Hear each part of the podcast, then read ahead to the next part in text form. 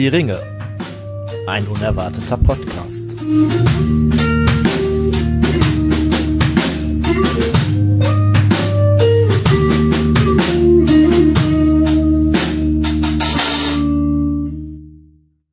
Hallo und schönen guten Abend zu einer neuen Folge Hör die Ringe. Wir haben uns wieder getroffen, uns zusammengefunden, um nochmal ein bisschen weiter zu sprechen. Wir haben die letzten paar Mal über die Gefährten gesprochen.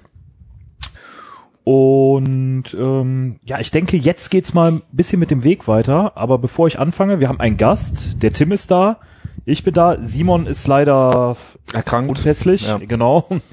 Und wir haben den lieben Thorsten. Thorsten, du warst schon mal dabei in einer Sonderfolge. Für die Hörer, die die Sonderfolgen hören, ihr erinnert euch vielleicht. Ähm, Thorsten, der äh, Experte des Bösens, Experte von Mordor, Sauron. Äh, viele haben dich schon mit Sauron verglichen. Mm, ja, möchtest du dich äh, kurz vorstellen oder dich noch mal äh, oder uns noch mal kurz begrüßen, die Zuhörer? Ja, klar. Ja, guten Abend erstmal alle und ähm, ich bin Thorsten, ich bin jetzt Ersatz für Simon quasi kurzfristig und ich bin der Geist Naja, du warst schon vergangenen vorher Weihnacht. geplant, ne? Tatsächlich. Ja, ja, Also ich du war schon vorher geplant, Simon äh, kann jetzt heute leider nicht, aber äh, ich bin jetzt stattdessen da. Also wir wollen den Simon nicht ersetzen. Das würdest du, glaube ich, nicht schaffen. Das stimmt, das würde ich mir auch nicht zutrauen wollen. Ähm, bevor wir anfangen, wir haben natürlich wieder Tabak und der Steffen bringt uns gleich Bier. Tim, welchen Tabak haben wir denn hier? Äh, heute haben wir wieder mal aus der John Ellsbury Kollektion den Golden Supreme. Das äh, ist, glaube ich, wieder ein Däne, wenn ich das äh, richtig weiß. Ist das korrekt? Kann sein, das weiß ich Okay, tatsächlich das gar nicht. wissen wir gar nicht. Äh, ja, wir sind ja immer Der Steffen, also der Biermeister, hat sich diesmal um den äh, Tabak tatsächlich gekümmert. Ja. Genau. ja, ähm, Ja. jo, und ich finde eigentlich Wenig aromatisiert, passend zum Thema, um das es heute Erdig, geht. ja. Erdig, ne? das ist ein sehr direkter, ehrlicher Tabak, sagen wir es mal so. Mich erinnert er ein bisschen auch. an Zigarre rauchen tatsächlich. Ja, So von dem Reingeschmack. Thorsten, das ist deine erste Pfeife, die du rauchst, richtig? äh, warte, ja, korrekt. Ja. Und äh, du rauchst ja auch mal mit, du hast ja eine Pfeife geliehen bekommen. Gerade, wie gefällt's dir so? Was würdest du sagen? Oder würdest du jedem davon abraten? Generell würde ich jedem erstmal vom Rauchen abraten, ja, nein. Ähm, aber ich finde den Tabak eigentlich sehr angenehm, also Sehr gut. ja. Gut, dann hat der Steffen Bier mitgebracht für uns. Steffen, was hast du denn da? Oh. Was haben wir denn hier? Ein Stauder Radler, Thorsten. Tschüss. Thorsten äh, guckt ganz äh, erstaunt. Ähm, der macht die ruhig schon mal auf, die Flasche. Nee, ich werde das nicht trinken. Was, das ist doch das Bier für den Podcast. Das ist doch hier der Podcast, ich in werd dem wir quasi nein. Bier trinken. Ja, Auch. Ich, aber ich hatte ja leider kein Bier. Ist ja, das Ja, aber. Radler ist doch hier, guck mal, das Bier. Stauderbier. Das, Da steht nicht Bier auf der Flasche. ja doch, hier hinten steht äh, Bier-Mischgetränk. Ja, Ja, kleiner Scherz am Rande, wir haben natürlich auch richtiges Bier und äh, das holt der Steffen jetzt mal. Ähm, für diejenigen unter euch, die den Thorsten kennen, Tim, vielleicht möchtest du das kurz erklären. Die, der Thorsten hat so sein Problemchen mit Radler anscheinend. Ne? Ist das irgendwas? Es gibt halt Menschen, die haben Prinzipien. Ich finde das auch gut, wenn sie diese Prinzipien äh, durch, durchsetzen. Aber natürlich, äh, wir sind ja auch der Podcast, der, äh, der grenzüberschreitende Humor-Podcast und deswegen überschreiten wir auch mal humorige Grenzen. Nur für die Provokation. Genau. Und zwar haben wir jetzt hier ein Glück auf Kellerbier aus dem Erzgebirge, was äh, uns mein Cousin Rico geschickt hat, der ja äh, dort studiert. Ähm, er hat mir dazu auch äh, was gesagt, warum das denn so zum Thema äh, Zwerge passt. Das ist wohl eine relativ junge Brauerei, wenn ich das äh, Woher kommt? Nee, seit äh, Gersdorf. 1880, entschuldige bitte. Und zwar die äh, Glückaufbaureihen, die machen wohl sehr viel. Der, ging, der hat uns dazu auch so einen Schnaps hier. Uh, also der ist auch von der. Brauerei. Genau, der ist auch äh, von der Brauerei und der sagt, das ist halt alles so ein Zeug, was die Bergmänner da gerne getrunken haben. Ähm, und gerade den Schnaps hat wohl ein Apotheker aus Schneeberg, da studiert der Rico, mitentwickelt. Das heißt, die Und- Apotheker in äh, Sachsen beschäftigen sich damit, Ja, damals denke ich mal. zu äh, brennen. Und die Bergmänner hatten das wohl immer dabei. Also, wenn wir jetzt von Bergmänner sprechen, ist, denke ich, klar, wohin die Mhm. Reise geht. Ne? Es geht, ähm, Thorsten, möchtest du das vielleicht sagen? es geht nach Moria. Nach Moria, genau. Und dafür haben wir jetzt natürlich hier das Bier und den äh, Schnaps. Und ich würde sagen, wir probieren jetzt einfach mal. Ja, dann würde ich Prost. Oh ja, Prost. Euch auch ein Prost. Und wenn ihr auch zu Hause mal unser Bier probieren wollt, dann schreibt uns doch einfach mal an. Oder, Oder. es geht noch viel einfacher. Geht doch einfach auf unsere Steady-Seite und äh, wir haben für euch da jetzt eine Option eingerichtet, dass ihr von uns ein Care-Paket bekommt. Dann kriegt ihr immer auch rechtzeitig zu jeder Folge das passende Bier und auch den passenden Tabak. Wenn ihr jetzt nur das Bier haben wollt, wer- werden wir da sicherlich auch eine Lösung finden. Auch das ist möglich. Und, was sagt ihr? Thorsten, besser als das Radler? Ich wollte erst mal sagen, genau, äh, schön angenehmig wenig Limo-Geschmack. Ich find's sehr lecker. Aber ich Ja. stehe ja auch auf Kellerbier und unfiltrierte Aber das Biere. ist ja, aber das ist ziemlich süffig für so ein Kellerbier, finde ich, oder? also das ist nicht so. Ähm, also das hat sicherlich viele Schwemmstoffe, aber man schmeckt die gar nicht so raus. Aber das ist ein Kellerbier Pilsner Brauart. Habe Mhm. ich gerade äh, mal nachgeguckt und halt auch naturtrüb und ähm, ja, mir schmeckt's sehr, sehr gut. Also eine Empfehlung und Mhm. Ja. wenn ihr auch probieren wollt, dann Also besser auf jeden Fall als das Költ aus der letzten Folge. Das, äh, das Geht sehr gut die muss aber noch mal drauf. ich glaube, ähm, das ist auch nicht so schwer. So, ihr Lieben, wir haben den Anfang gemacht, machen jetzt noch mal eine kurze Pause für euch und für uns, um uns hier noch mal neu zu sortieren und dann Trinken fangen wir an. in der Pause jetzt müssen wir ja eigentlich noch den Schnaps probieren. Ja, ich denke, das machen wir dann irgendwann gleich im Lauf der Pause, äh, Pause äh, der, der, der Folge. Wenn das erste Mal beleuchtet Vielleicht, ähm, vielleicht, wenn irgendwas Besonderes passiert. In wenn das erste Mal Moria. beleuchtet Man gesagt wird. Weiß es ja nicht. Also jetzt quasi. ja gut, äh, wir haben mal wieder die Pause verzögert. Vielleicht. Genau. Also, bis gleich und dann hören wir uns wieder. Bis dahin.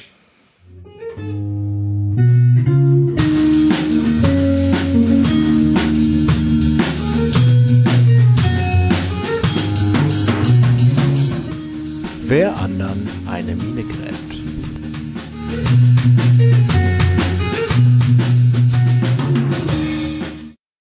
So, da sind wir wieder zurück aus der Pause. Die Kehlen sind jetzt frisch geölt und nochmal eingequalmt.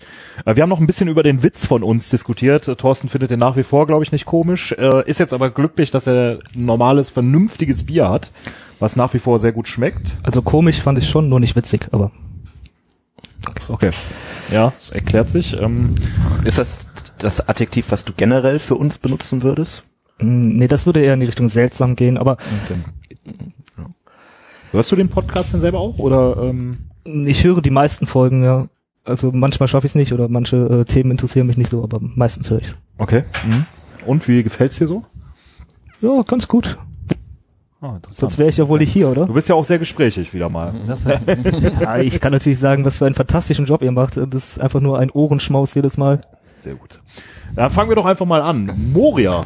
Thorsten, Moria. was ist denn überhaupt genau äh, Moria und warum meinst du, haben wir dich hier dazugeholt?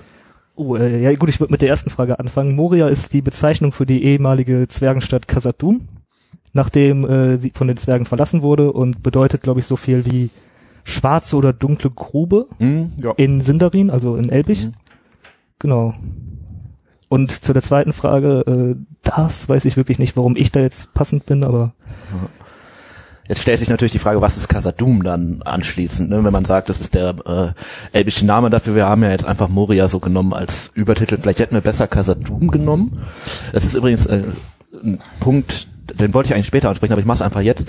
Ähm, wenn man den Herr der Ringe liest, steht ja eigentlich überall Mo- Moria. Ne? Auf Balins Grab steht äh, Herr von Moria. Da könnte man es vielleicht noch verstehen, weil das war ja eine Zweitbesiedlung. Aber zum Beispiel auf den Toren steht auch die, ähm, die Türen von Moria. Und eigentlich hätte man ja erwartet, dass die Zwerge da drauf schreiben äh, von Casadum. Ja. Aber vielleicht ist es einfach nur ein Fehler, den Tolkien gemacht hat.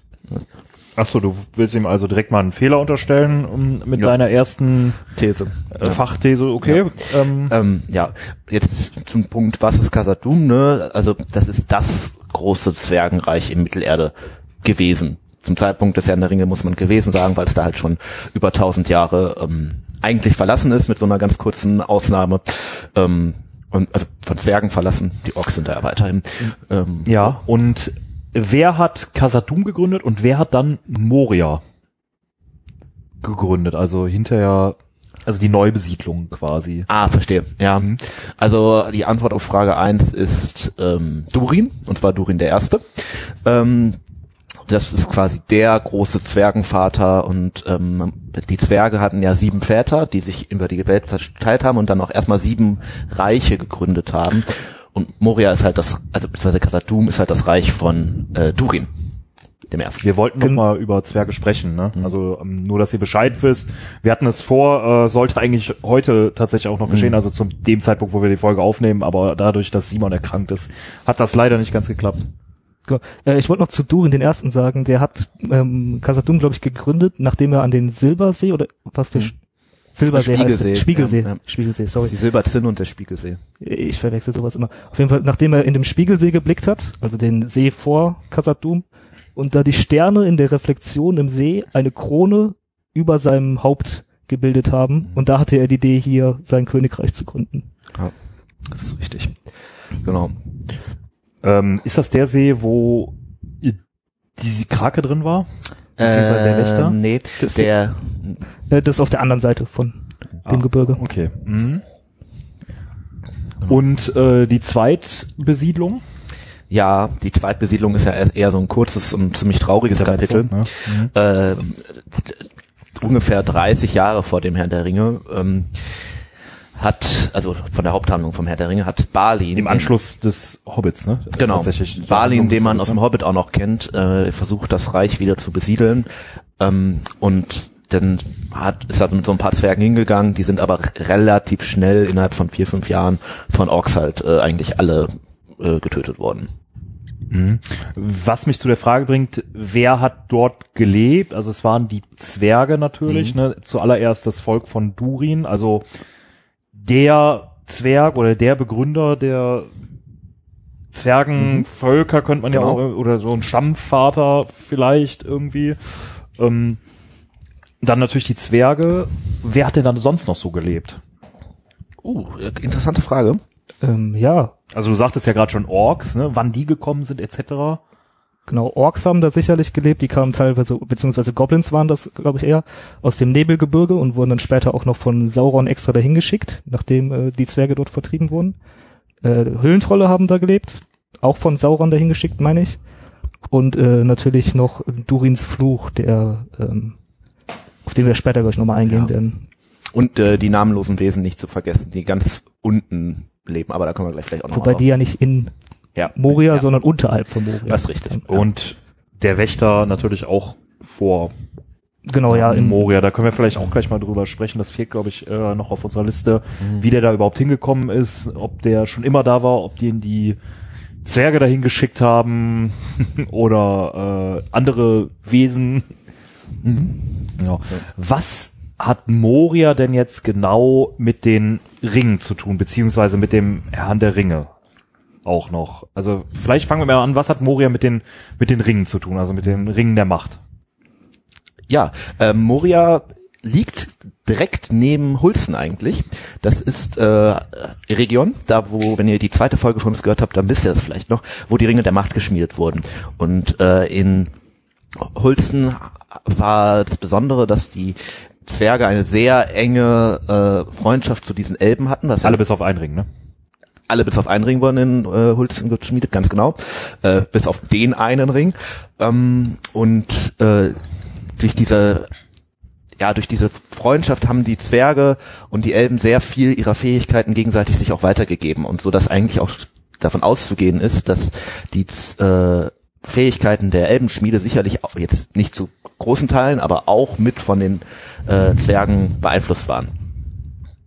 Oder vielleicht auch umgekehrt. Ja, Das, genau. ne, ja. ähm, Nur die Zwerge haben ja keine Ringe geschmiedet. Genau. Und außerdem noch vielleicht ein bisschen noch direkter, was es mit den Ringen zu tun hat. Äh, Durin der Dritte war es, glaube ich, der hat auch einen der Zwergenringe gehabt und den dann seine Linie entlang weiter runtergegeben. Also Durin, der über Khazad-dûm geherrscht hat, hatte auch einen der Ringe der Macht. Wo die Zwerge tatsächlich auch behaupten, äh, der, dass der nicht von Sauron gegeben wurde, ne, weil eigentlich ist ja so die normale Sache, äh, dass Sauron die sieben Ringe alle gecached hat und dann danach verteilt hat. Ähm, und dann die Zwerge sagen, die haben die direkt von den Elben gekriegt. Und ein zweiter Punkt ist noch, ähm, als Eregion dann schließlich zerstört wort, wurde im Krieg zwischen Sauron und den Elben, äh, haben die Zwerge tatsächlich den Elben geholfen und äh, gegen Sauron gekämpft. Also tatsächlich eine scheinbar eine enge Freundschaft zwischen Elben und Zwergen, Ja. damals zumindest noch. Genau. Ne? Das erklärt auch so ein bisschen den besonderen Hass der Orks auf die Zwerge, weil äh, die halt quasi damals verhindert haben, dass viele Elben zusätzlich noch gestorben sind, so dass die unter anderem Bruchteil dann später gründen konnten.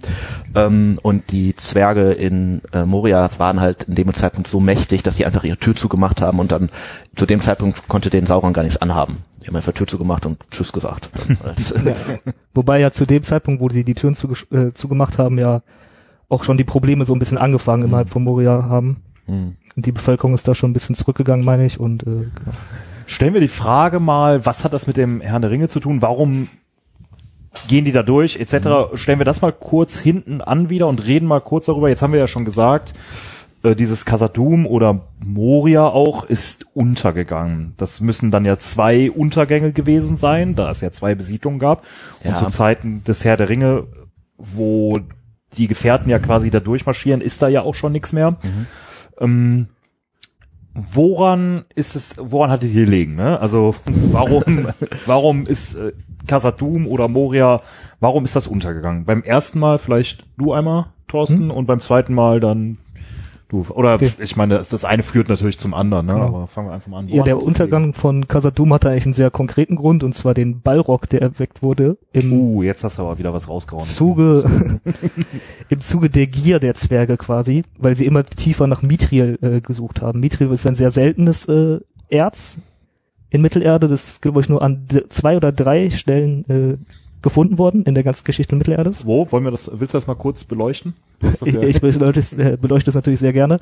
Und zwar äh, Moria dürfte das einmal gewesen sein. Ich glaube, auf Numenor ist das auch noch gewesen. Und später dann in den Höhlen der Klamm, die Gimli besiedelt nach dem Herr so mein, weil man das auch echt selten liest. Ne? Du hast das ja irgendwie rausgefunden jetzt in Vorbereitung für die Folge. Genau, das habe ich Ähm. im Internet gefunden, aber da habe ich jetzt auch die Quellen nicht gecheckt. Also äh, Wenn war das sehr wenig. Ne? Ah, genau. Also der Großteil des Mithrils äh, lag halt in Moria und das Besondere an diesem Mithril ist halt, das ist äh, Das kommt ja auch im Film vor, ne? natürlich, Genau. ne, im Buch ja sowieso, aber Mhm. auch im Film hat äh, Frodo ja eine Mithril-Rüstung tatsächlich. Ne? die sehr, sehr hart ist und ihn ja zum Beispiel auch von diesem Speerspieß von dem Troll äh, da genau. schützt. Und vergleichsweise leicht. Genau.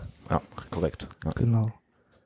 Und da kann man vielleicht so ein bisschen äh, die Verbindung auch zu ziehen zu dem, was ich eben gesagt habe, und zwar, dass Durin der Dritte ja einen der Machtringe hatte. Und diese Ringe hatten auf die Zwerge ja eine andere Wirkung als auf die Menschen zum Beispiel. Sauron hatte sich ja wahrscheinlich auch versprochen, als er die Ringe an die Zwerge gegeben hat, größeren Einfluss über sie zu gelangen, aber dadurch ist eher nur die Gier der Zwerge ge- äh, nach Gold und Edelmetallen gestiegen. Mhm. Und äh, vielleicht hatte auch der Ring, den Durin da, Durin der Sechste müsste ihn dann gehabt haben zu dem Zeitpunkt, äh, gehabt hat, einen Einfluss darauf, dass die Zwerge eben so gierig geschürft haben nach Mithril und äh, dann letztendlich den Balrog erweckt haben. So Ja. ungefähr 1000 Jahre vor dem Herr der Ringe, nur für die Zeit Genau. noch so. Mhm. Ja. Also ähm, These nochmal, ne, die Ringe haben auf die Zwerge eben nicht die Wirkung, dass sie sich Sauron unbedingt anschließen oder ihm näher kommen, aber sie verstärken ihre schlechte, Genau. ihre äh, teilweise schlechten Eigenschaften, ne?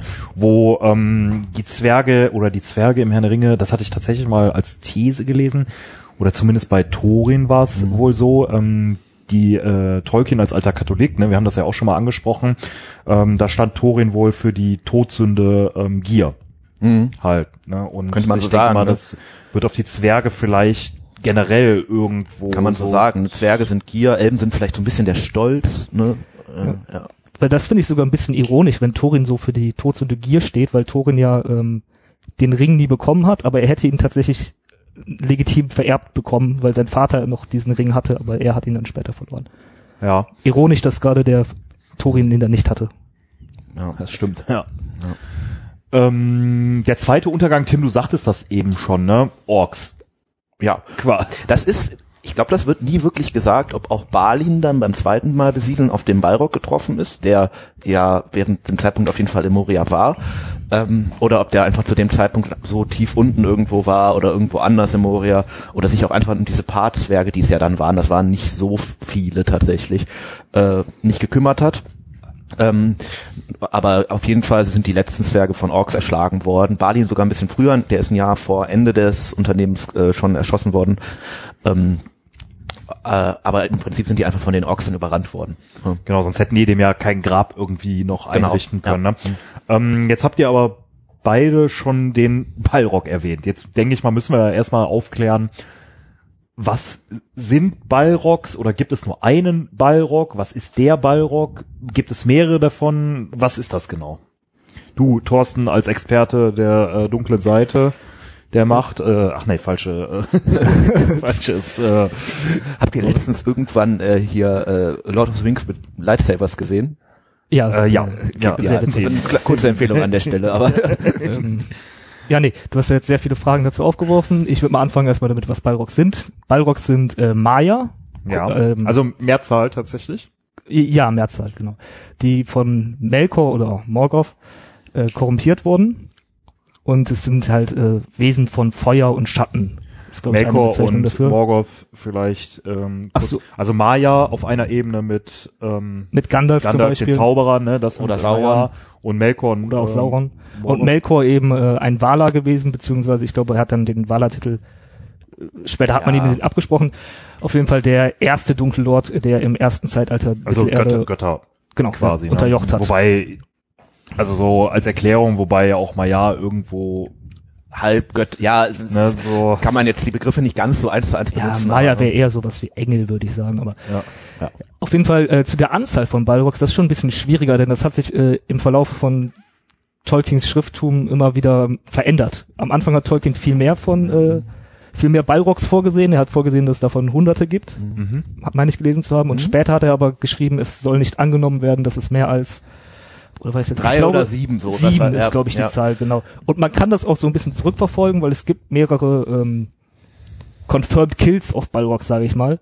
Und das müssen, das sind, glaube ich, ähm, ich weiß jetzt nicht alle, aber es müssten so fünf sein, von denen man weiß, dass die auf jeden Fall tot sind. Also Äh, in Gollum zwei einfallen und dann Gandalf. genau, ähm, Mehr weiß ich gar nicht. Morgoth, der wurde auch noch erschlagen, äh, glaube ich, in Gondolin. Also Morgoth? äh, Morgoth, ach verdammt, Ähm, Goth- Gothmog, ja. Entschuldigung, ist auch ein namhafter Balrog gewesen. Der wurde, glaube ich, in Gondolin erschlagen. Mhm. Und ich meine noch, ich, ich Glorfindel schlägt auch ein. Also der erste Zeitalter Glorfindel. Genau Und mehr weiß man nicht, aber äh, auf jeden Fall, also man kann eigentlich davon und halt ausgehen, Gandalf. genau, dass dieser Balrog wahrscheinlich der letzte ist. Genau. Ho hoffentlich, vielleicht Also äh, Balrogs im Film ja dargestellt als gehörntes in den Flammen. ich sag mal normalen Herr der Ringe Film. Ja. Äh, habt ihr die wir haben gerade äh, habt ihr diesen anderen Film, haben wir ja schon mal drüber gesprochen, ne? Habt ihr den Balrog da mal gesehen? Das ist ein sehr lächerliches Wesen eigentlich. Vielleicht Ähm, posten wir davon mal ein Bild oder so. In dem Zeichentrickfilm, Genau, meinst du, ja. ja? Mhm. Kleine Empfehlung nochmal von uns. Der Zeichentrickfilm ist gar nicht so schlecht, aber äh, Ja. der Balrog ist echt äh, schwierig. Und äh, was mir bei den Balrogs noch aufgefallen ist tatsächlich, ich würde von der Größe im Film, Mhm. da habe ich immer so ein bisschen das Gefühl gehabt, die ist doch überdimensioniert als zu dem, was im Buch beschrieben wird, Mhm. weil als Gandalf von seinem Kampf mit dem Balrog erzählt, erzählt er ja, dass der Balrog ihn öfter mal im Würgegriff hatte und so. Also das klingt eher, als wäre es ein, wäre vielleicht zwei, groß zwei, drei Meter zwei- ja, groß. Man wollte ihn wahrscheinlich erschreckend äh, wirken machen. Wird er denn so ausgesehen haben im Film? Haben die den im Film gut dargestellt? Ich bin ja da noch nicht. Wir müssen ja gleich noch darüber Mhm. sprechen, wie weit ich mit dem Buch bin, Mhm. äh, bei meinem äh, erneuten Leseversuch. Aber ähm, wird der so ausgesehen haben? Haben die das gut dargestellt bis auf die Größe? Also ja, die hat, die haben so ein bisschen im Film das Problem gehabt. Tolkien selber hat gesagt, der Balrog wirkt größer als er ist. Also auch Teil seiner Erscheinung ist, dass der sehr imposant rüberkommt. Das ist natürlich im Film dann ein bisschen schwierig, weil dann kannst du nichts Kleines darstellen, weil dann sieht's halt nicht groß aus. Ja. Ähm, von der Grunddarstellung her finde ich den schon ganz gut getroffen. Der hat das mit der Peitsche passt, der, der hat ein Schwert, ähm, auch ja, ob der wird der im Film mit Flügeln dargestellt? Das weiß ich gar nicht. Ich glaube ja, ne? Der hat zumindest so Ja, doch, angedeutete auf Flügel. Das ist ja immer noch so ein großes Kontroversum, ob jetzt der Balrog tatsächlich als flügeltragend beschrieben wird. Ähm, Und ob er sie dann einsetzen könnte, weil Ja, dann genau. ist bei, gerade bei einem ja, Sturz in vielleicht sind Balrogs die Pinguine unter dem Maya. Das ist nicht. Das könnte Ähm, sein, ja. ähm, kann er denn reden oder kommunizieren? Weil, also im, also er setzt ja jetzt nicht so irgendwie auf Diplomatie Mhm. im Buch wie auch im Film. äh, kann der denn irgend, hat, gibt es da irgendeine Art und Weise zu ähm, kommunizieren oder kommunizieren die untereinander oder? Also es ist, ich finde, man muss fast schon davon ausgehen, weil das ja schon eigentlich intelligente Wesen in dem Sinne sind. Ich überlege gerade, ob irgendwo mal tatsächlich irgendwie beschrieben wird, dass ein Balrog spricht.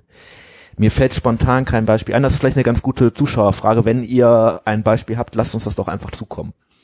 Dass vielleicht gut, irgendwo im das ersten ja- Zeitalter mal einer, ein Bayrock irgendwie was sagt oder so. Ähm, Ja, aber ich würde schon schwer davon ausgehen, dass sie äh, kommunizieren konnten, weil ja auch Goffmark Mhm. zum Beispiel auch nicht nur Krieger, sondern auch Anführer war. ja. Unter, äh, Die waren ja im ersten Zeitalter auch so Heerführer von den Heeren Genau, und so, ja. ne? deswegen. Und man scheint ja auch, also gut, man wird denen ja auch Namen gegeben haben, ne, aber Hm. ähm, ja. Ob die jetzt Elbisch oder irgendwas anderes sprechen. ja. ne? Was mich zur nächsten Frage führt, wusste Sauron von, ja, von dem Balrog im Moria jetzt speziell, generell wird er natürlich davon gewusst haben, ähm, wusste er von dem im Moria? Hätte er ihn als Verbündeten gewinnen können? Hätten die miteinander quatschen können? Oder? Ja.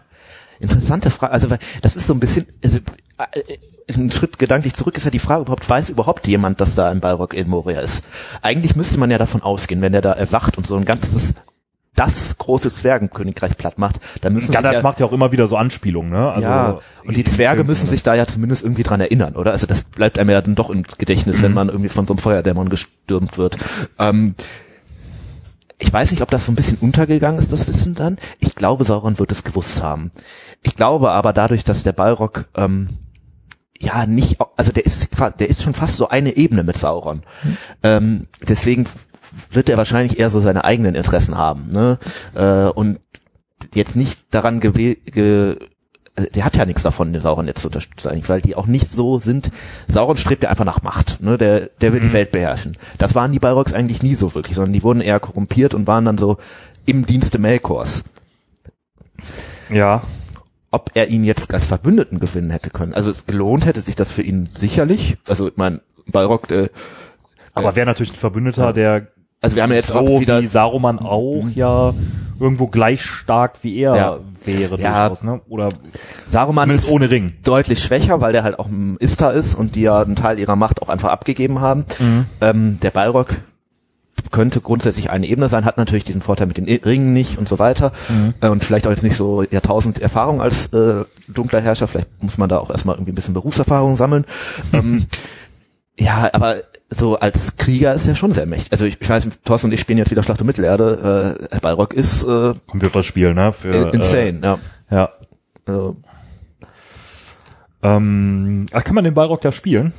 kannst Auf- ihn beschwören. Dann hast du den so für, ich weiß nicht, wie lange ist das, eine halbe Minute oder so, Auf äh, wessen Seite? Also auf Seite des Bösen.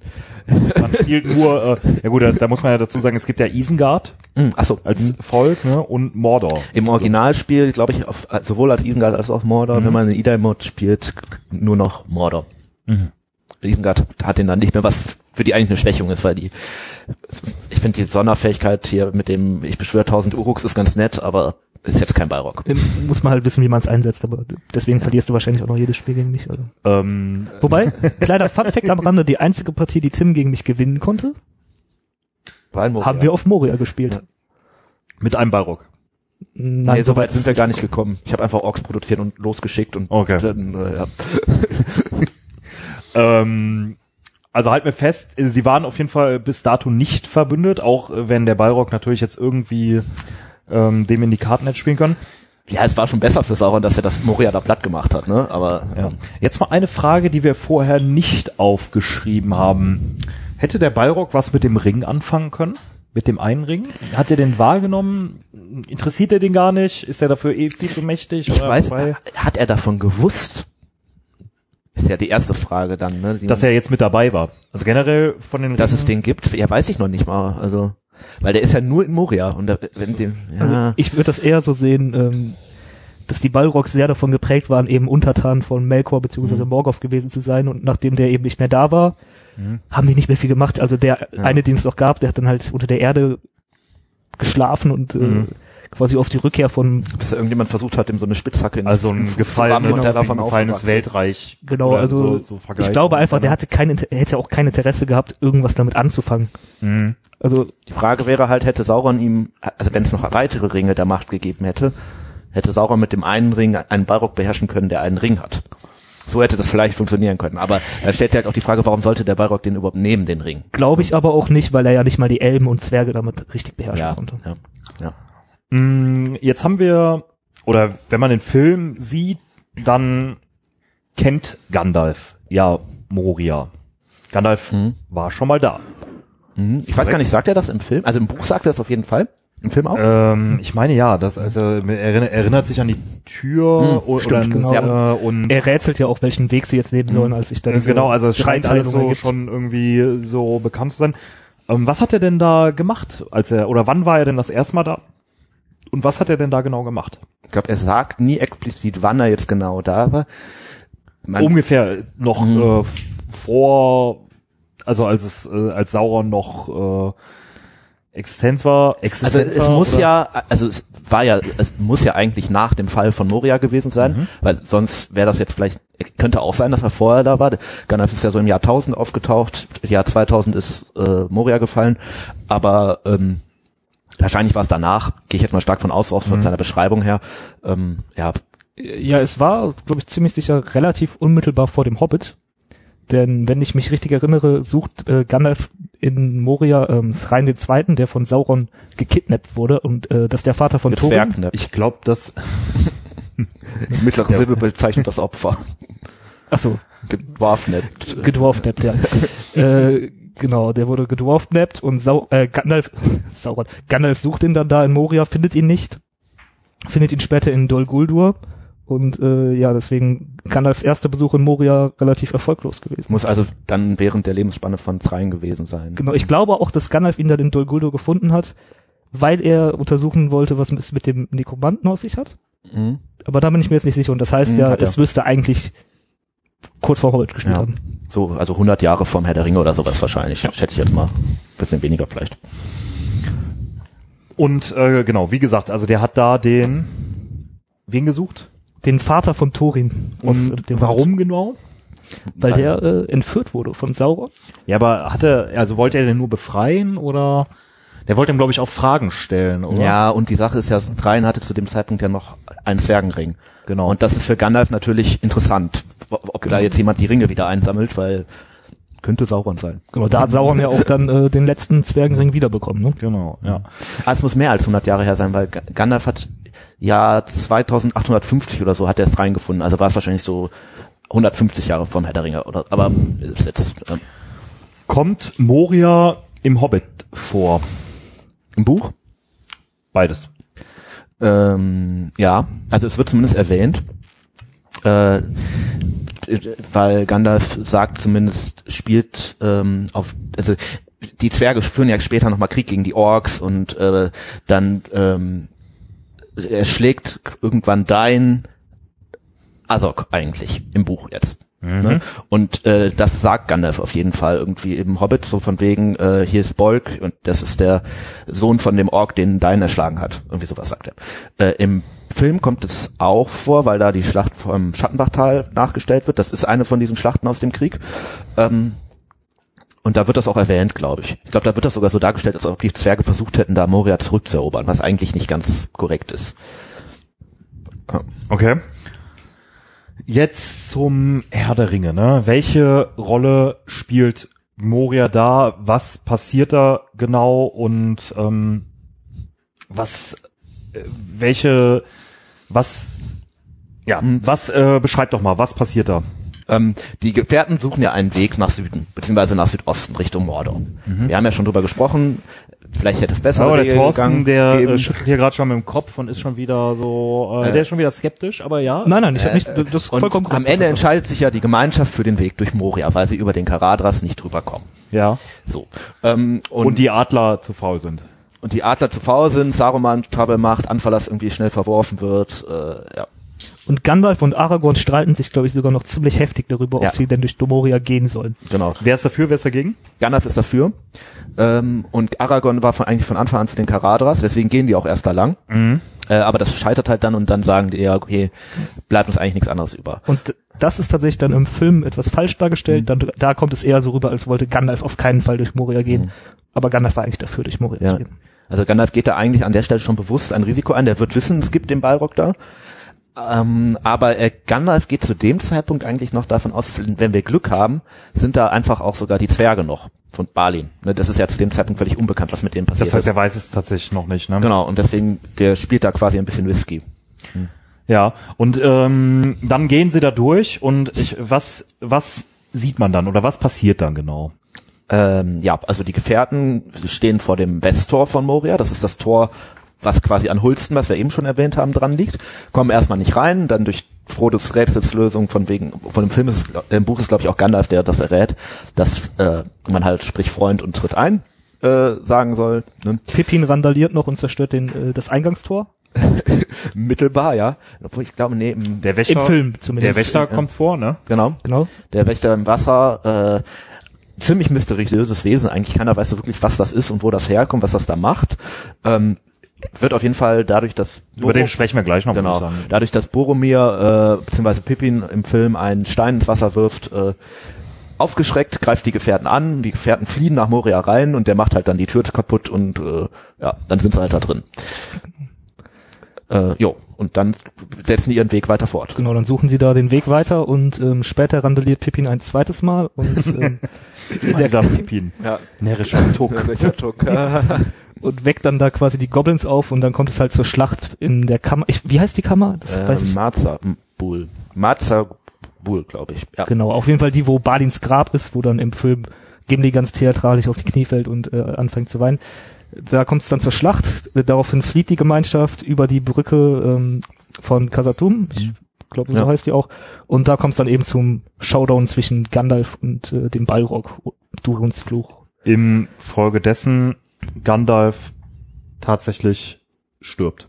Ja, Ja. Oh, was war das gerade? Habt ihr das, Das, auch gehört? ja, ganz komischer Sound ich irgendwie. Das war was Neues, oder? Das, hatten war was noch nicht. Neues, ja. Ach, der Steffen winkt mir gerade zu. Wir haben ein neues Element eingebaut. Zusätzlich zu fünf Minuten Gandalf. Steffen, was ist das da für ein riesiges Elfenheim, äh, Elfenbeinkonstrukt in deinem Mund? Das war das Horn des Gandalfs, richtig? Immer wenn das Ah. Horn des Gandalfs erschallt, äh, sollen wir anscheinend jetzt einen Schnaps trinken. Achso, deswegen hatten wir den auch schon Deshalb haben vorbereitet, wir, ne? Ähm, genau. Ich äh, lies mal ganz kurz vor, was wir hier haben. Das ist auch ein äh, Schneeberger Weißbitter, was der Rico uns auch noch geschickt hat, was quasi ähm, ja dazu gedient hat, äh, die Bergleute irgendwie warm zu halten. Ne? Also wie man das halt früher so gemacht hat mit äh, mit Schnaps und hinterher haben die aber wohl äh, Wismutwasser bekommen in der D äh, zu DDR-Zeiten. Also immer wenn die quasi mehr als den DDR-Soll geschafft haben, haben die dann äh, Wismutwasser bekommen, was quasi jedes Mal so war, weil der DDR-Soll wohl nicht so hoch war. Und dieses Wismutwasser, also das Vor- oder Nachfolger von dem wohl, war wohl das Schwarzgeld der DDR. Damit wurden wohl Handwerker unter der Hand bezahlt, wenn man wohl was äh, Ja, Schnaps ist die beste Wertanlage, die du treffen kannst. Auf jeden Fall. ähm, soll wohl ein bisschen äh, Likör sein, kräutermäßig. Ich würde sagen, wir probieren jetzt einfach mal und stoßen auf Gandalf an. Wir haben ja das Oh, Horn ja. des Das Gandalfs gerade gehört. sehr Auf kräutrig. Gandalf den Grauen. auf Gandalf Gandalf, den den Grauen. Mal Prost, schauen, ob er Prost. uns irgendwann wieder beehrt. Prost. Grau- euch da hinten oder da draußen ein Prost. Oh, der riecht aber viel schlimmer, als er schmeckt. Oh, der ist aber mild, ne? Mhm. Er hat, wie viel Umdrehung hat er denn? 31,5 Prozent, das geht. Also, Mhm. ähm, ja, Thorsten, wie fandst du ihn? Erinnert mich an eine mildere Form von Jägermeister, glaube ich. Schneeberger Mhm. Weißbitter. Also es ist ganz hell, so leicht gel gelblich hell, Mhm. so ein bisschen wie Holunder, würde ich sagen. Ne? Beige oder wie man im Osten sagt, Beige. Wo er herkommt. Ne? Mhm. Ähm, ja, schmeckt doch ganz gut, oder? Mhm. Ja, vielen Dank an den Rico, der uns das als ähm, Fancare-Paket geschickt hat. Ähm, dafür ein großes Dankeschön. Und auch Wenn ein der Rico jetzt noch eine Steady äh, Mitgliedschaft mit dem Bierpaket abschließt, kriegt er sogar ja was zurück von uns. kriegt er ja das Bier, was er uns geschickt hat, zurück. Ja. Ich würde sagen, wir machen einfach mal weiter. Du hast eben schon gesagt, Balin ist, äh, hat Moria dann wieder besiegelt beim zweiten Mal oder besiedelt. Thorsten, was genau ist denn Balins Rolle da? Warum will der denn überhaupt nach Moria? Was hat der denn da verloren? Ist das für den, warum ist das für den von so großer Bedeutung oder warum geht er überhaupt dahin? Das ist eine sehr gute Frage, auf die ich keine Antwort habe. ähm, Also Gandalf sagt ja, die machen das wegen Der Streber weiß wieder alles. aber der ja. Streber weiß es bestimmt wieder. Also Gandalf sagt, die machen es wegen Mithril. Also äh, weil die halt wissen, dass es da Mithril gibt und warum das, ist es dann gerade Balin? Also das ich finde es ein bisschen out of character tatsächlich, dass es Balin ist. Zumindest äh, also ja, im Hobbit-Buch wird der Balin gar nicht so richtig charakterisiert, sondern nur so, hat so ein paar Sätze. Den Film Balin kaufe ich das null ab, ehrlich gesagt, äh, dass er nach Moria geht. Ähm, ja, aber es ist auf jeden Fall Balin. Ähm, der ist natürlich so einer der großen Zwergenadligen im, im Erebor, wo die ja herkommen. Aber ähm, ja, es, eigentlich würde man den für vernünftiger halten, oder? Das, weil das ist ja schon eine ziemlich bescheuerte Mission so. Das ist so Ja. mit der eigentlich ja so der vernünftigste und Ja. von den Zwergen oder der weiseste ja auch. Ja. Also ich meine, der ist ja auch mit Abstand der Ja. älteste, ne? Aber äh, du sagtest jetzt gerade Gandalf. Hat Gandalf die denn äh, dahin geschickt oder hat er gesagt, wir brauchen Mithril vielleicht oder? Nein, nein, nein, Gandalf erklärt das nur, als jemand fragt. Im, Im Buch kommt diese Frage auch genau auf, warum wollen die Zwerge überhaupt zurück? Ne? Äh, wegen Mithril halt. Weil die halt einfach, äh, ja, Vielleicht haben sie tatsächlich haben vergessen, dass dort vergessen werden jetzt nicht haben, aber vielleicht haben die gehofft. Die Hoffnung war ja gar nicht so falsch, dass, ähm, dass sie die Orks jetzt besiegen ja, oder dass die in den oberen Ebenen leben können und da der Balrog die gar nicht mitbekommt oder so und die Orks halt auch irgendwo unten sind und die gar nicht angreifen. So. Vielleicht war das der Plan. Hm, we- Weiß man, mit wie viel Zwergen Balin da genau hin ist? Oh, das weiß ich gar nicht. Das war so eine kleinere Kolonie. Also die in, in dem Buch, was die dann in der Kammer finden, äh, werden die ja auch alle mit Namen irgendwie eigentlich genannt, ne? Von wegen, da ist der Zwerg erschlagen worden oder so.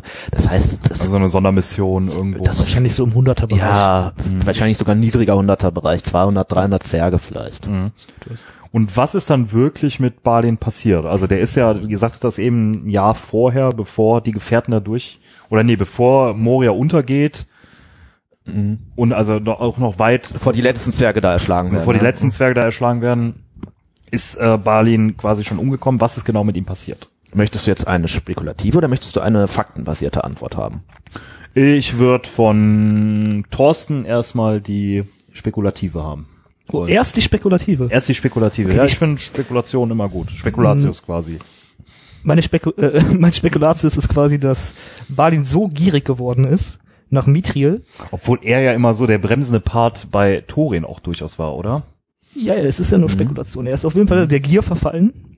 Dann hat er irgendwie die endlose Treppe gefunden und ist in die Tiefen Morias hinabgestiegen, wo er zu einem der zu einem der ähm, namenlosen Wesen wurde, die unterhalb von Ach so, Moria und das. Grab ist quasi nur eine Erinnerungsstein. Das ist ein Symbol quasi. Ah. Hier ruht Balin, weil Balin Ja. gibt es nicht mehr.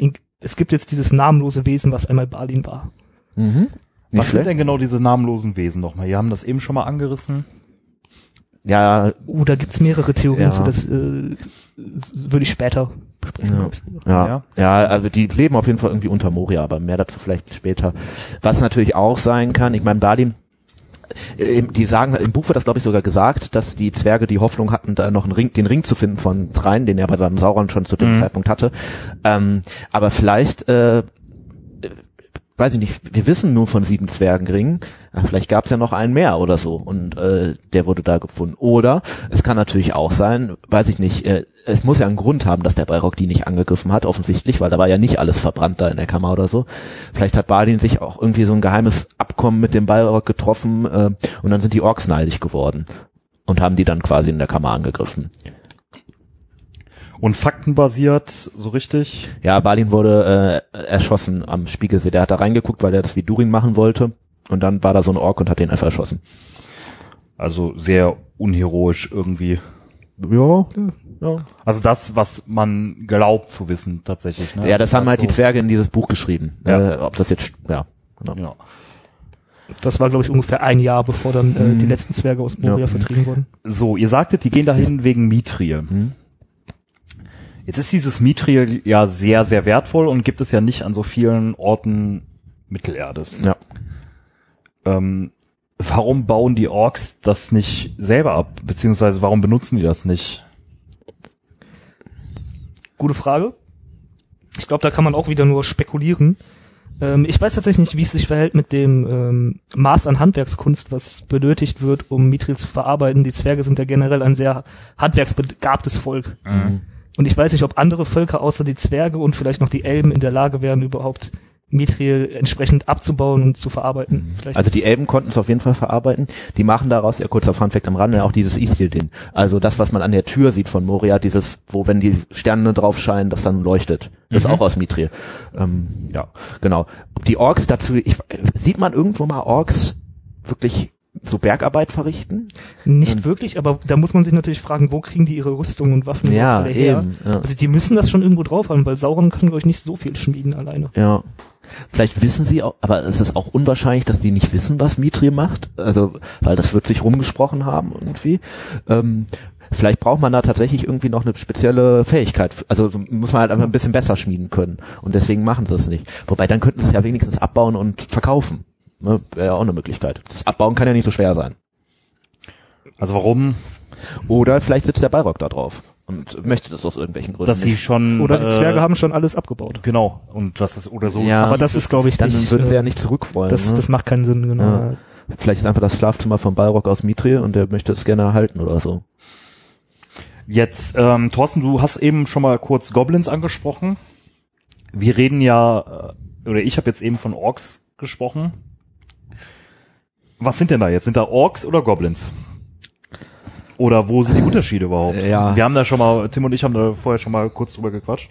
Ähm, das ist äh, relativ schwierig, da so den richtigen Unterschied zu ziehen. Ich würde sagen, es sind eher Goblins, die hauptsächlich in Moria sind. Die kommen aus dem äh, Nebelgebirge. Aber äh, Ja, das Problem ist, ähm, du kannst es- dieses, das sind Goblins, das sind Orks, ist ja eigentlich. Also Tolkien selber glaubt, sagt, glaube ich, in dem Herr der Ringe Buch nie Goblin, sondern immer Ork, soweit ich weiß, weil der irgendwann diesen Goblin-Begriff auch so ein bisschen verworfen hat und eigentlich den nicht mehr als passend empfand, sondern diesen Ork-Begriff viel besser fand. Ähm, Den er ja auch irgendwo so ein bisschen ge äh, eigentlich Genau. geprägt hat, ne? Ja. Nicht nur so ein bisschen, sondern Ja. er hat ja diesen Ork-Begriff, den man heute aus vielen Fantasy äh, Literaturen oder etc. Werken kennt, hat er, glaube ich, so geprägt. ja, ne? ja. vielleicht verhält es sich auch ein bisschen wie bei Lava und Magma. Wenn's, wenn die Orks unter der Erde sind, sind es Goblins. und wenn sie außerhalb der Erde sind, äh, sind es halt Orks. Ja, aber dann wären das, äh, äh, was, was, äh, es gibt in Moria einige Stellen, wo ähm, so Fenster sind, wo Tageslicht reinfällt. Wenn die Orks da sind, sind sie dann Goblins oder Orks? Weil es ist ja unter der Erde, aber es ist ja trotzdem bei Tageslicht. Ich würde es dann trotzdem noch als Goblin bezeichnen. Okay. Äh, Wir benutzen einfach so eine Mischform. Ich hoffe, das ist äh, den anderen Nerds da draußen, ähm, ist das äh, recht. Ja. Also Okay. denke ich mal, das wird so okay sein. Ja. Kämpfen diese Orks denn, beziehungsweise Goblin-Stämme für Sauron? Sind die dem untertan? Äh, mittelbar, würde ich sagen. Ja. Also ich hatte es ja, glaube ich, schon am Anfang mal angesprochen, dass Sauron da später auch Orks und Höhlentrolle aktiv hingeschickt hat, um eben zu verhindern, dass äh, die Zwerge Moria zurückerobern.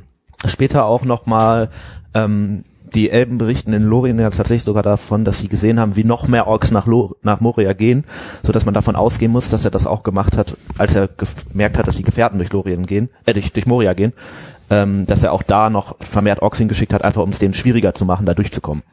Hm. Ähm, der, aber der Großteil der Moria-Orks sind ja eigentlich eher so wilde Orks. Das sind so diese ganz normalen Orks, die im Gebirge leben, die eigentlich auch äh, überall anders leben und die jetzt nicht unbedingt direkt Sauron untertan sind. Die einfach so vor sich hin leben, dem aber seinem Ruf durchaus folgen würden? Ja, Die Folgen, also ich meine auch gelesen zu haben, dass sie angefangen haben, den Balrog so ein bisschen zu vergöttern. Also ist so haben die da so kleine Balrog-Statuen bei sich im Ork-Kämmerchen und so genau weiß ich da nicht, aber ja, wahrscheinlich, ne? Wenn das ist ja so für die wahrscheinlich so eine Art Gott. Und die Ja. folgen natürlich gerne irgendwie einem stärkeren, ich meine, durchaus, ne? wir haben ja eben von einem Halbgott Ja. gesprochen, das wäre wahrscheinlich nicht nur für die Ja. eine Art Gott. Ja, ne? und wenn da so ein feuriges, so ein haushohes, feuriges Teil in deinem Ha- Haus ist, würdest du das auch wahrscheinlich auch vergöttern, bevor Hat es er denn auch die killt. Orks bekämpft, der Balrog? Ich glaube nicht, weil sonst, nee. Also im Film fliehen die ja tatsächlich an einer Stelle vor dem, äh, vor den Balrog, als der auftaucht. Und in dieser Szene, wo äh, die quasi aus der Kammer rausfliehen, ganz viele äh, Orks kommen und die Gefährten schon umzingelt sind und dann irgendwie der Balrog auftaucht und die Orks alle abhauen. Äh, aber im Buch eigentlich, nee, da kämpfen die zusammen und die Orks erwähnen den ja auch als Gasch, ne, also als Feuer. Das ist, äh, Mhm.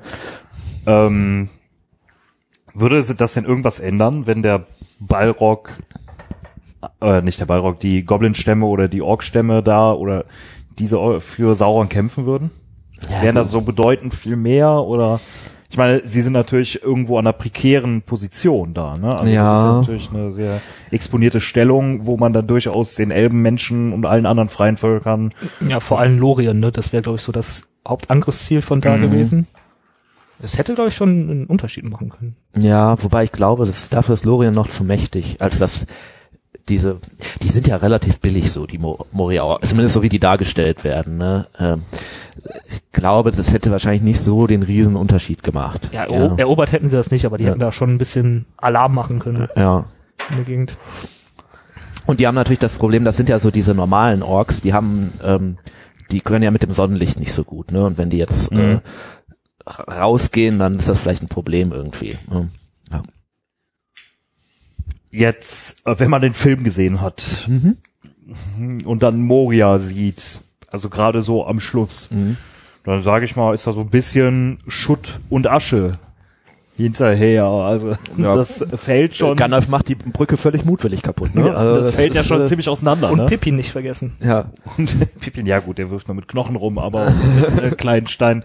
Aber ähm, warum fällt das so auseinander? Ist das äh, einfach nur Filmkulisse oder ist das eine schlechte Innenarchitektur der Es, Zwerge? es ist halt auch erstmal verdammt alt. Ne? Das gibt's, glaube ich, schon seit dem ersten Zeitalter. Meinst du, der Stein wird morsch?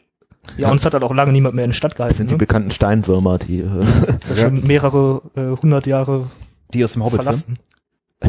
oh Gott, ich hätte das nicht sagen sollen. Äh, ja, gut, aber ähm, also wenn man den Film guckt mit diesen Szenen, mit den Ja, das Fallensteinen, das ist eher ein bisschen dramatisiert. Ähm, ich glaube, aber natürlich, das ist halt 5000, 6000 Jahre alt, das Teil, ne? Ähm, weiß nicht, wenn man jetzt hier unsere Häuser 6000 Jahre hat, werden die auch auseinanderfallen, wenn da irgendwer Zwerge wirft oder nicht Mhm. wirft. Ja gut, ähm, könnte Moria dann einen guten Innenarchitekten gebrauchen? Danach auf jeden Fall. Vielleicht Ja. sogar auch lieber noch einen guten Rohbauer. äh, ja, vorher finde ich, das, das ist halt so typisch zwergisch eingerichtet. Ne? Die könnten da mal ein bisschen aufräumen, die könnten die ganzen Knochen wegtun. Ähm, weiß nicht, die, dass die Orks da rumliegen, muss auch nicht unbedingt sein, äh, aber so grundsätzlich von die Grundausstattung sieht doch eigentlich ganz cool aus, oder? So mit dem doch eher eckigen äh, Säulen, das ist ja alles ganz stimmig, oder? Mhm. Ich finde eigentlich schon, ja klar, die Zwerge bauen natürlich immer irgendwie auch so, wie das in den Filmen dargestellt wird, das sieht schon immer alles sehr, sehr schick aus, auch in den Hobbit-Filmen Mhm. tatsächlich durchaus, ne? Ja, und sie kompensieren ja auch ein bisschen ihre Größe damit, glaube ich, indem sie riesige Decken bauen. Ja, stimmt. Ähm, jetzt habe ich hier stehen, ich weiß gar nicht, wer das aufgeschrieben hatte, ob das einer von euch war. Mönch, Eiger, Jungfrau, Karadas, Celebil, äh, Fanutol. Habe ich das richtig ausgesprochen? Ich weiß Äh, es nicht. das letzte, das ist glaube ich Fanuidol. Aber äh, Was ist das? das sind die Was ist drei das? Berge über Moria, also die Let äh, der Karadras und so, wo ja, Ja. auch ne, die Gefährten versuchen Pass, drüber ne? zu gehen, genau.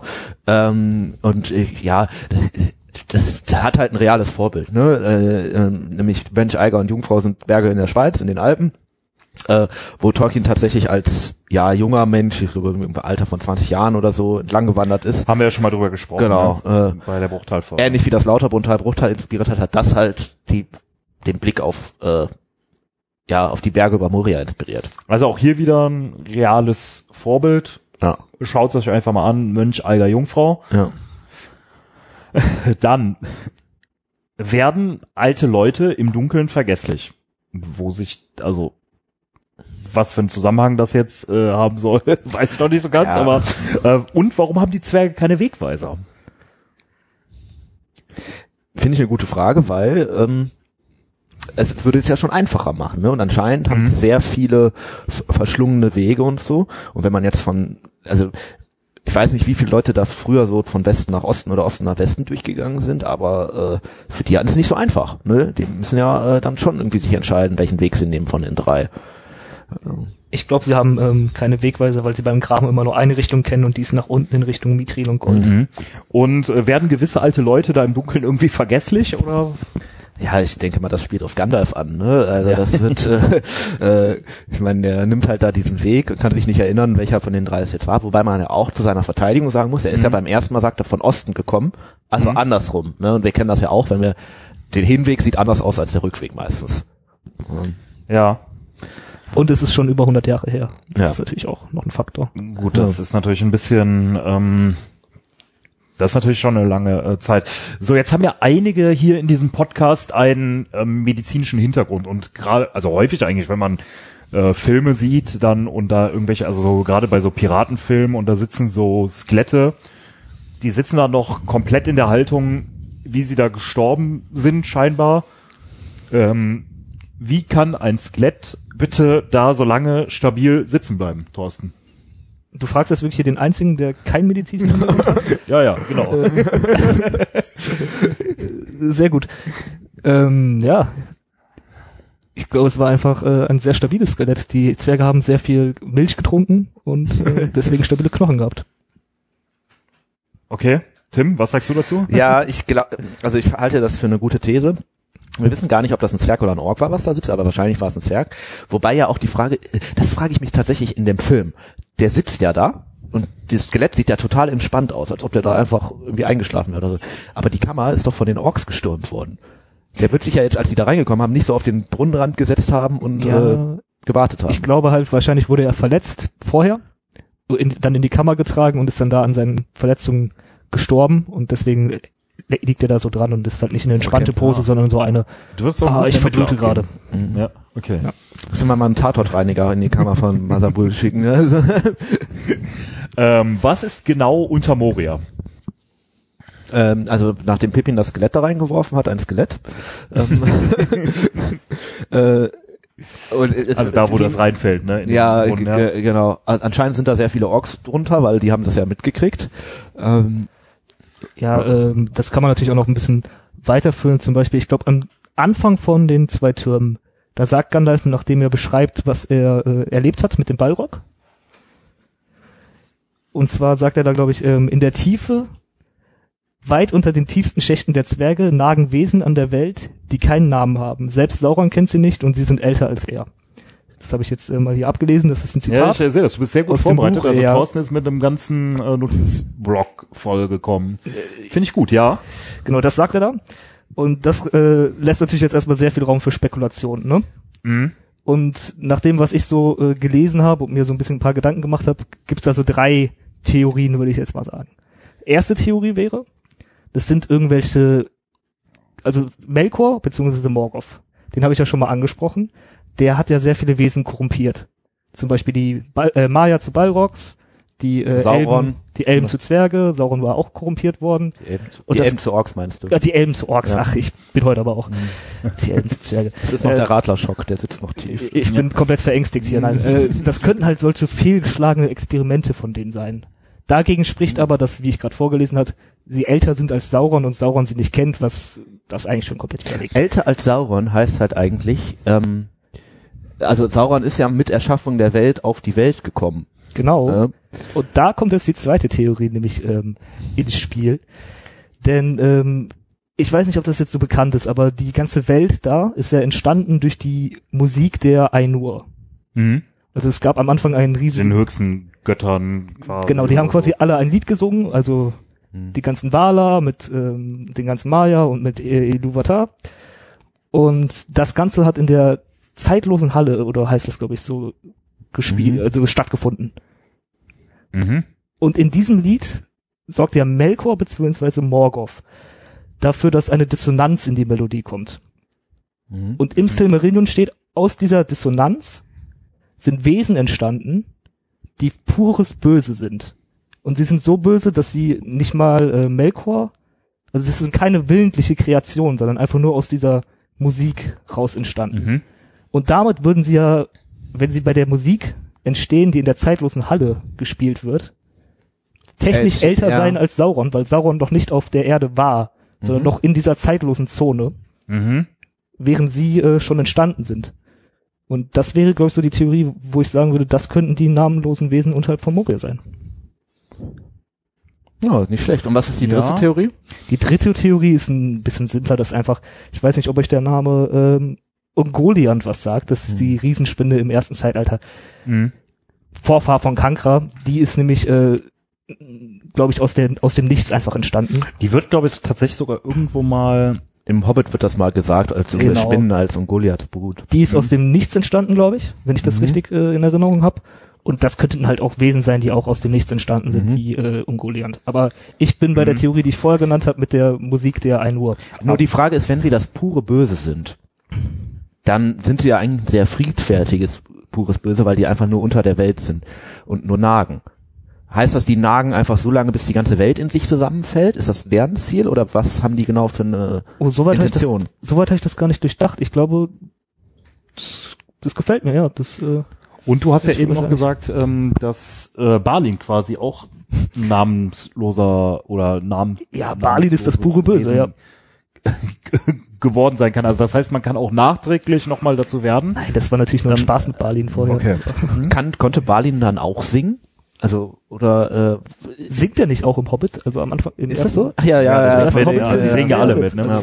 Ja. Singen Zwerge generell? Ist das so eine Ich glaube schon, das ist so, dass die so durch die Hallen marschieren und, äh, Hey, Ja. Zwerge, hey. Also, ja, das, anderer Film, aber, äh, Also das war jetzt natürlich eine sehr, äh, ich Hm. weiß nicht, ob man das so gut versteht, wenn man nicht so das Silmarillion und alles gelesen hat. Mhm.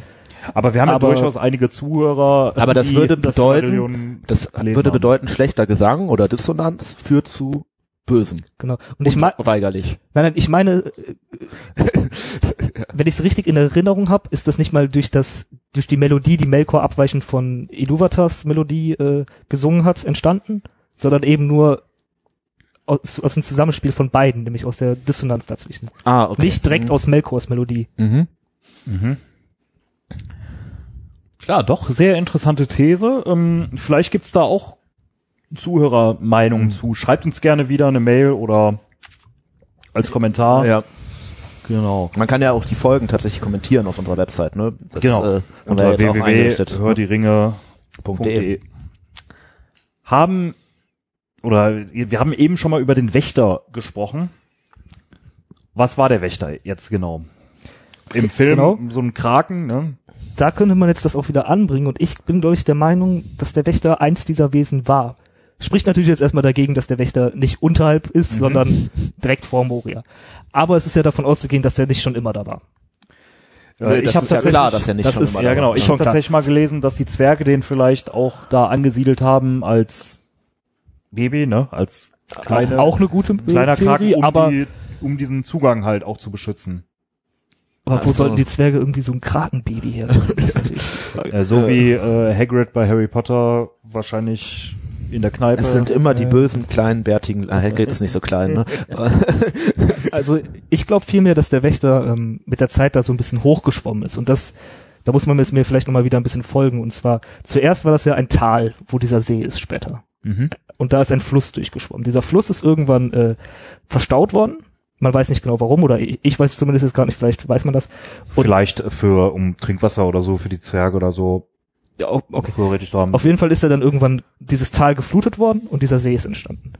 Und da unterhalb von die, und da diese namenlosen Wesen ja die ganze Zeit Tunnel graben und unterhalb der Welt nagen, ist das, äh, kann es sein, dass das so ein bisschen baufällig geworden ist und dass der Druck vom Wasser dann so einen dieser Tunnel irgendwo hat einstürzen lassen. Und dann ist das Wasser bis runter tief unter Moria geflossen und Mhm. dieser Wächter ist hochgeschwommen. Aber das würde doch bedeuten, dann muss es ja irgendwo in einem von diesen Tunneln eine Art Tor geben oder so, weil sonst würden sich doch erst alle Tunnel überfluten, bevor das Wasser in vor dem Tor stehen bleibt. Sonst würde das doch alles ablaufen.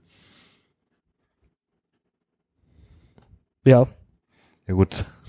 Das wäre jetzt physikalisch irgendwie äh, die Frage. Physik, lass das weg. Ähm, Der Wächter ist echt interessant, finde ich so als Figur, weil das, der wird ja wirklich null beschrieben. Also es ist, ist null, es ist so ziemlich, vielleicht jetzt nach Tom Bombadil, das unklarste Wesen in der ganzen Geschichte. Da wird Mhm. nie irgendwie gesagt, der kommt irgendwie daher oder der ist irgendwie verwandt mit dem. Das ist, man weiß ja noch nicht mal, also theoretisch, so wie das beschrieben wird im Buch, könnten das ja nicht nur die, so ein Tentakelmonster sein, es könnten ja auch einfach ganz viele Tentakel sein, die gar nicht zu einem, sondern mehrere Monster. Genau, Man ja. sieht das Monster ja an sich äh, nicht wirklich, ne? Taucht Es ist eigentlich ja auf, nur ne? die äh, Tentakel jetzt im Buch. Im Film kommt, taucht das, glaube ich, irgendwann schon auf. Äh, aber es scheint Hunger auf Hobbit zu haben. Oder Okay. will sich nicht gerne von Hobbit mit Steinen bewerfen. Ich habe meine Theorie jetzt ganz schnell äh, gedanklich angepasst und zwar, wir wissen ja gar nicht, ob der Wächter nur wirklich nur im Wasser leben kann oder ob der auch Ja, quasi die ein- Tentakel können ja raus. Ne? genau, er kann ja auch durch einen Tunnel dahingegangen sein, wo vorher quasi ein Tunnel, der ein Stück nach oben geht, dass sich das Wasser da eben nicht bis nach ganz unten abfließt, sondern so du staut. sagst. Das bringt mich nämlich zu meiner so eigentlichen Frage. quasi. Genau, ja. Das bringt mich nämlich tatsächlich zu meiner eigentlichen Frage. Haben sich der Wächter im Wasser und der Ballrock je getroffen? In welchem ähm, Medium? Also im Wasser ist halt für den Balrog irgendwie scheiße, schätze ich jetzt mal. Wobei der, glaube ich, also ich glaube, wenn er gegen Gandalf kämpft, überlebt er, auch, also er kann auch im Wasser überleben, aber ist halt, Aber er äh, verliert sein Feuer da. Ja, Gandalf genau. beschreibt ihn dann eher als schleimige Würgeschlange so, äh, gegen die er da kämpft. äh, also wahrscheinlich da nicht und denn der, ich glaube, der Wächter, der, also der muss ja vor dem Tor bleiben. Irgendwie muss das ja bewachen. Ähm, das heißt, entweder hätte der Balrog rausgemusst, wahrscheinlich nicht, weil der passt auch nicht durchs Tor, äh, oder der Wächter hätte reingemusst und auch da stellt sich die Frage, hätte der Wächter durch das Tor gepasst? Oder gibt es halt, wie Thorsten gerade ausgeführt hat, noch irgendwie einen weiteren Weg äh, Von unten, Unten in den. See rein, genau. Hätten, Also sind die nicht mal ab und zu zusammen auf ein Bier ausgegangen? Nein, ich, oder ich glaube, dieser Wächter, Kumpels, der ja? Wächter äh, arbeitet komplett für sich. Der wird jetzt kein So wie der Ballrock ja letztendlich auch. Hast, also, Ja, ja, genau. Ja, aber dann, der wird auch mit den Orks nichts zu tun haben. Der wird sich auch mal so einen Ork snacken, wenn die da vorbeikommen. Schätze ich jetzt mal groß. Äh, So wie Gollum. Aber die schmecken nicht, wirklich nicht besonders lecker, die Orks. Das ist, Was passiert mit äh, Moria denn nach dem Herrn der Ringe? Nach der Geschichte. ja. Äh, Das wird nicht so wirklich gesagt. Es gibt so ein paar Hinweise, was passiert sein könnte. Einen hat Thorsten jetzt schon leider ein bisschen zerstört, weil, ähm, soweit ich weiß, kriegt Minas Tirith später ein Tor aus Mithril. Ähm, und das war immer so mein Hinweis, irgendwie, ja, die Zwerge müssen irgendwann das wieder besiedeln, weil sonst hätten sie halt kein Mithril. Äh, Wenn es das tatsächlich in den glitzernden Grotten auch gibt, was übrigens das der einzige Ort im Weißen Gebirge wäre, wo es das gibt, ähm, kann das natürlich auch von da kommen. Aber ist natürlich ein Tor aus Mithril, ist auch sehr viel, vielleicht äh, haben die auch nicht genug da. Ähm, Genau. Ja. Also nach dem Herr der Ringe heißt es, glaube ich, aber auch erstmal unmittelbar passiert gar nicht so viel mit Moria, dass da immer noch Orks sind und dass es sehr lange dauern wird, bis äh, dieser Ort wieder besiedelt wird von Zwergen.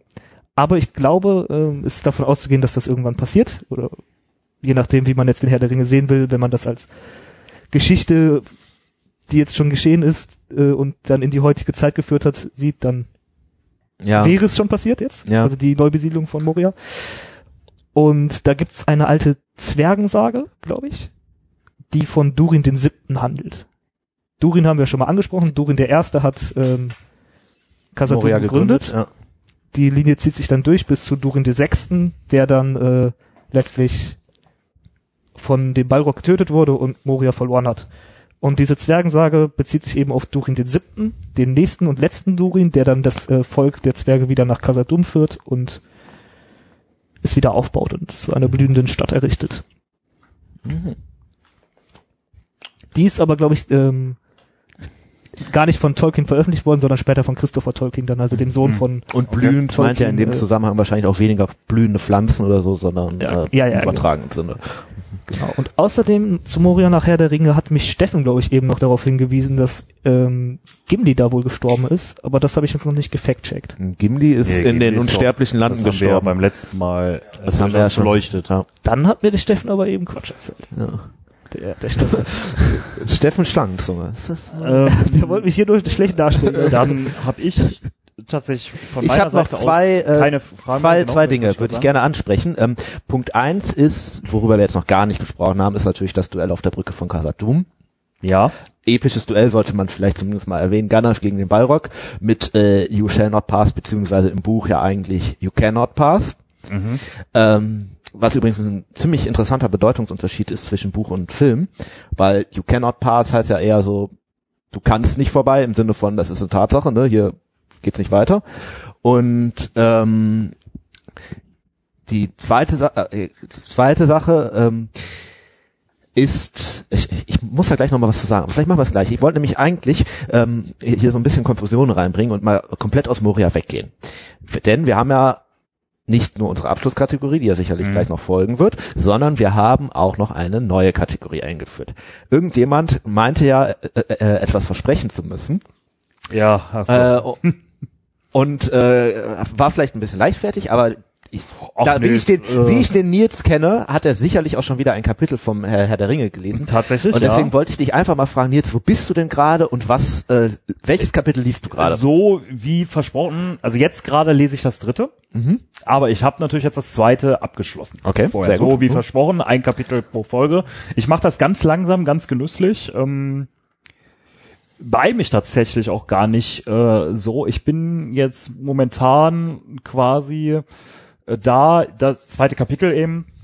Gandalf kommt zurück ins Auenland, oder es wird so beschrieben, wie Frodo weiterlebt, nachdem Bilbo ja abgehauen ist.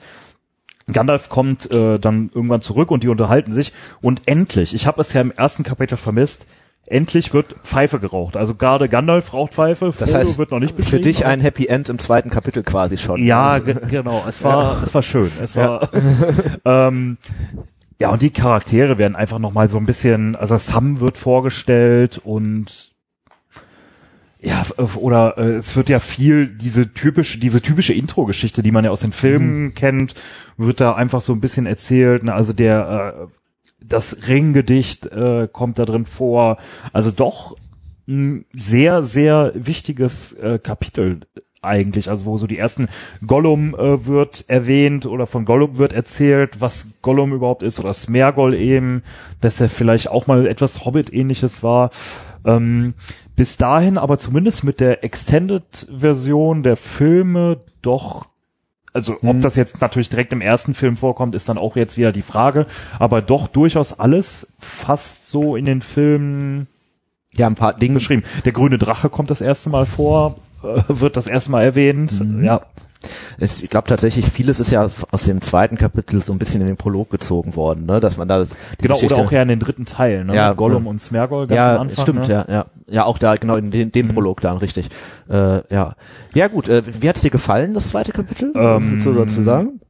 Sehr, sehr gut äh, tatsächlich, ne? Also wirklich Klar, also das ganze Buch ne, natürlich, ne? Soweit war ich ja auch durchaus schon mal. Ähm, nee, es hat mir sehr gut gefallen und es macht Lust auf mehr und äh, wahrscheinlich fange ich jetzt gleich direkt wieder das äh, an weiterzulesen und das dritte Kapitel dann abzuschließen. Ja, dann Es geht ja doch auch durchaus relativ zügig. Es waren jetzt, glaube ich, so 22, 26 Seiten irgendwie, so- also unter 30 auf jeden Fall noch. Beim ersten Kapitel mit dem äh, Prolog und der Einleitung von Tolkien war es natürlich mehr, ein bisschen ne? mehr. Ne? Ja. Knapp 60 Seiten, aber ja. Ja. Ja, schön. Okay. Ja, Ja. Dann haben wir aber ja noch unsere Abschusskategorie. die ich gerade schon so ein bisschen angerissen habe. Genau. Ne? Ja. Und zwar die fünf Minuten Gandalf. Jetzt haben wir ja das Horn des, äh, Horn des Gandalfs äh, durchaus äh, eben auch noch eingeführt. Ähm, was gibt es denn noch zu sagen? Also gerade ja sehr viel, ne? Weil Gandalf, wir haben es eben gesagt, ist nun mal zurzeit tot. Es stirbt in Moria, ne? So erstmal Moria, ne? auf der eher auf, auf Moria ja, drauf. Ne? für die Gefährten stellt es sich zu dem Zeitpunkt so dar, als ob er da tot ist, wenn er in den Abgrund stirbt. Mhm. Ähm, ja, äh, man kann nur das Duell von der, auf der Brücke von Casadum da erwähnen, wie ich ja ge- gerade schon äh, eben angeteasert Mhm. habe, bevor ich äh, mich erinnert habe, dass wir das am Ende ja noch machen. Ähm, und also, also das ist halt, das ist ja eine der epischen Szenen sowohl vom Buch und Film, oder? Also Mhm. Die, also ich meine, you cannot pass, you shall not pass, beides äh, großartig. Ich wollte eben auf den Bedeutungsunterschied hinaus, nur so kurz für die Übersetzung, ähm, weil you cannot pass heißt ja tatsächlich einfach, wie Gandalf im Film nicht sagt, sondern im Buch, du kannst nicht vorbei als Feststellung, ne? Also Mhm. hier ist halt jetzt, ich stehe hier, du kommst nicht vorbei, äh, und you shall not pass hat eher noch so eine ja, du solltest lieber nicht vor- vorbei Bedeutung, äh, so ein bisschen eine auch eine drohende Komponente. Das heißt, der Film gibt Gandalf da noch so eine, eine etwas noch aktivere Rolle eigentlich und noch so ein bisschen mehr auf. Das ist ja bei so ein bisschen, ich bin hier der Big Babo, ich biete über die äh, Flamme von Arnor und so, äh, also das geheime Feuer und ne, so weiter. Ähm, deswegen ist, gibt, wird der Gandalf im Film dann noch mal ein bisschen epischer dargestellt. Und ich weiß nicht, ich, wie findet ihr die, die Filmszene mit dem Duell? Es ist halt einfach für mich eigentlich das Highlight im ersten Film. So Äh, was. ja, äh, das war auch das, was unser Technikassistent der Stefano durchaus mal gesagt hat. Die Nahaufnahme Mhm. von Gandalf kurz bevor er runtergezogen äh, wird, ne, dass die halt ja äh, mega ist und wenn man das das erste Mal sieht und ja auch weiß, dass er keine Ahnung hat, äh, was passiert, ne, Mhm. ähm, das ist schon Tolkien Episch, ja. äh, interessanterweise auch sehr lange nicht. Ähm, der hat am Anfang war, war tatsächlich ge äh, geplant, dass er nicht der Balrog steht, sondern Saruman. Okay. War z- zumindest mal eine Idee, ob Gandalf nicht gegen Saruman äh, kämpfen soll. Wäre auch ein interessantes Duell gewesen. Ähm, Findet ja trotzdem statt, das Duell, Ja, ne? aber ähm, natürlich vorher. ja, und nicht so auf Leben und Tod irgendwie. Ja, und wäre wahrscheinlich auch weniger ein 1 gegen 1 dann gewesen, oder? Ja. Hätten da nicht die anderen Gefährten eingreifen können? Wahrscheinlich, ja. Ja, natürlich. Weil das ist ja das Ding, Gandalf ist zwar auch ein Maya wie der Balrog, aber eigentlich ist er dem ja klar unterlegen. Der Balrog ist ein Maya in, in seiner kompletten Machtfülle und Gandalf ist in seiner Macht ja doch schon sehr beschnitten. Er stirbt, er stirbt ja auch. Ne? ja, genau. Also, er stirbt ja nach dem Duell. kann ja nur gewinnen, weil er stärker Ja.